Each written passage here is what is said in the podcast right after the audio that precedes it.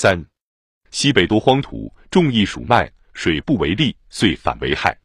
稍阳则倾泻无所停，阴雨则肆意无所约。宁夏沿河套地，最好沃壤，神河独必死一方。又谓西北不可以到，则三代之盛都于雍、冀和长阳给东南。夫天人互胜，利害旋转，垦田受一分之利，即治河减一分之患。使方千里之水各有所用，而不治筑河为虐，此实权之利也。使方千里之民各因其利而不烦官府之咎，此执要之理也。土著之民各识其水性，因以顺为功，其与不习之利，骤而长事，逆失而倒行者，又相万也。皆按明代以来治河理论，皆主潘季训和不分流，高筑堤岸，束水刷沙之说。然潘说特主河之下游，为就一时之溃决而言。若就北方泉水量而为治本之计。莫于于上述之三家矣。集据关中水利言之，唐已不如汉，而唐后又更不如唐。汉书郑渠成盖为鲁之地四万余顷，关中始为沃也。其后又有府渠、白渠、龙首渠之意。后汉都洛，诸渠渐废。杜又云：秦汉时郑渠盖田四万余顷，白渠盖田四千五百余顷。唐永徽中所盖为万余顷。基大利初又减至六千顷，盖因沃偃之地，占为全豪灌游林苑，水利分于池县碾位。此张方平语。唐书屡有一回碾位保水田之利之记载。宋人以正渠九废，维修白渠，盖泾阳、富平等六县田三千六百顷。西宁中更穿丰利渠，盖田二万五千余顷。元至正初，以新渠验坏，复置旧渠口，盖田四万五千顷。其数乃不减于汉，然未几即废。黄河水患，亦因于河汛时期水量之突然盛涨，亦由于水中携带泥沙量太多。然此二者主要并不全在黄河之上源，而多为晋、陕、豫诸省之支流所促成。代表中国汉唐全盛时，长安、洛阳两都会之没落。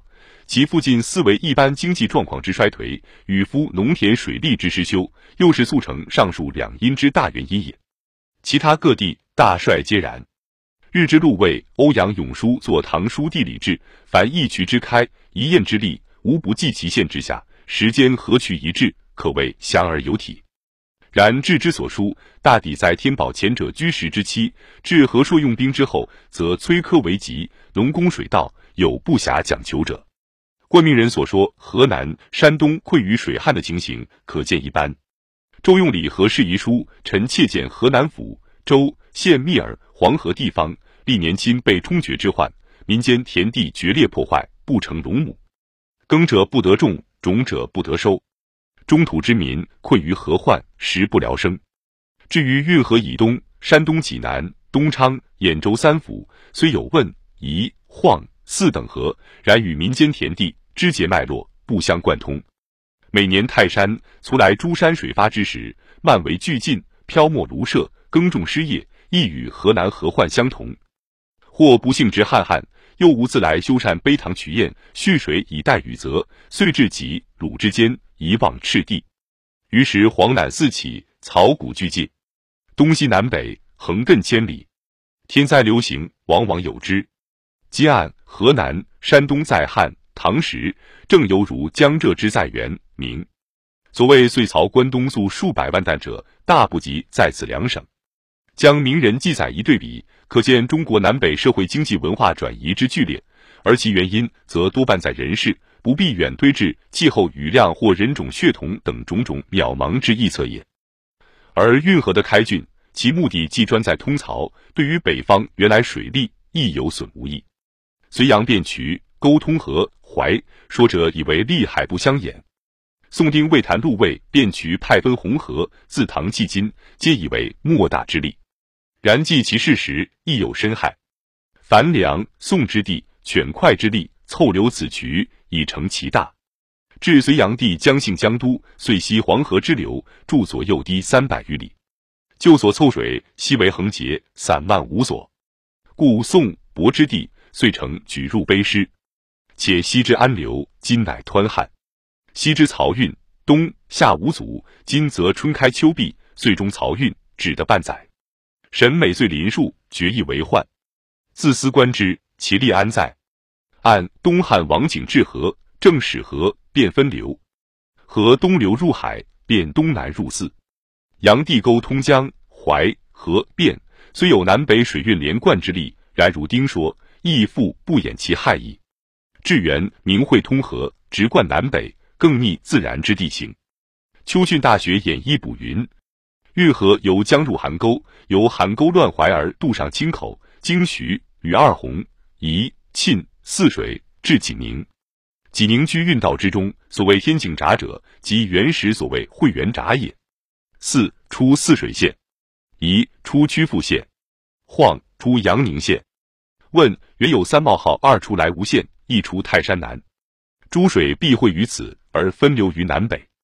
北至安民山，入于新河，地降九十尺，为闸十有七而达于张玉；南至孤头，地降百十有六尺，为闸二十有一而达于河淮。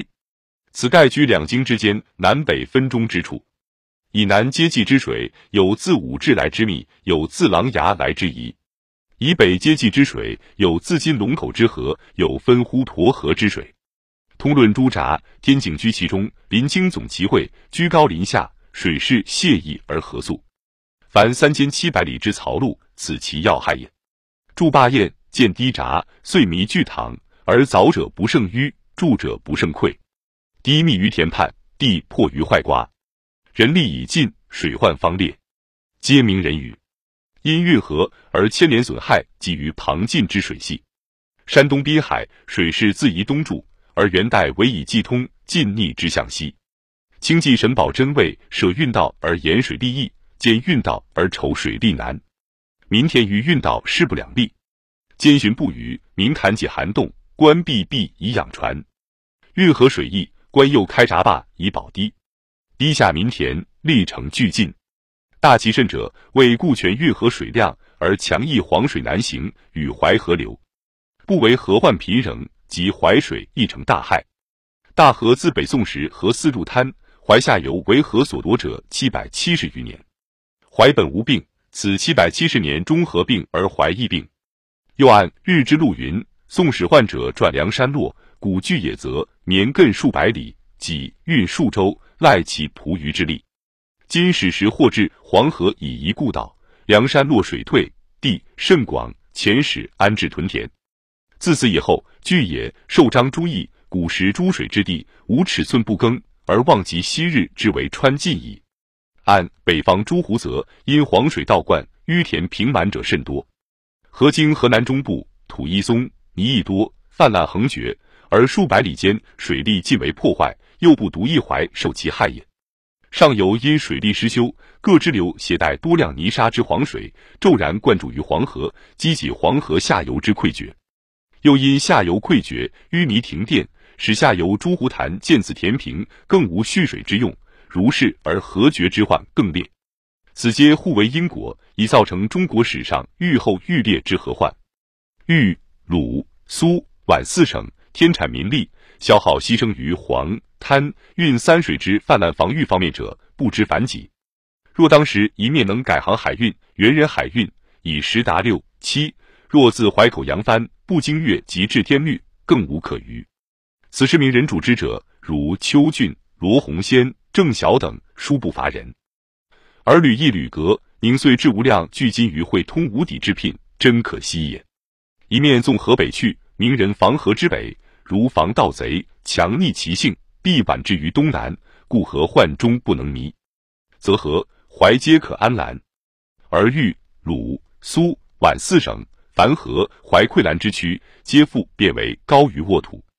一面广兴京东、河北之水利，如于吉徐真明所计划；一面再能移民辽、沈，垦辟建园。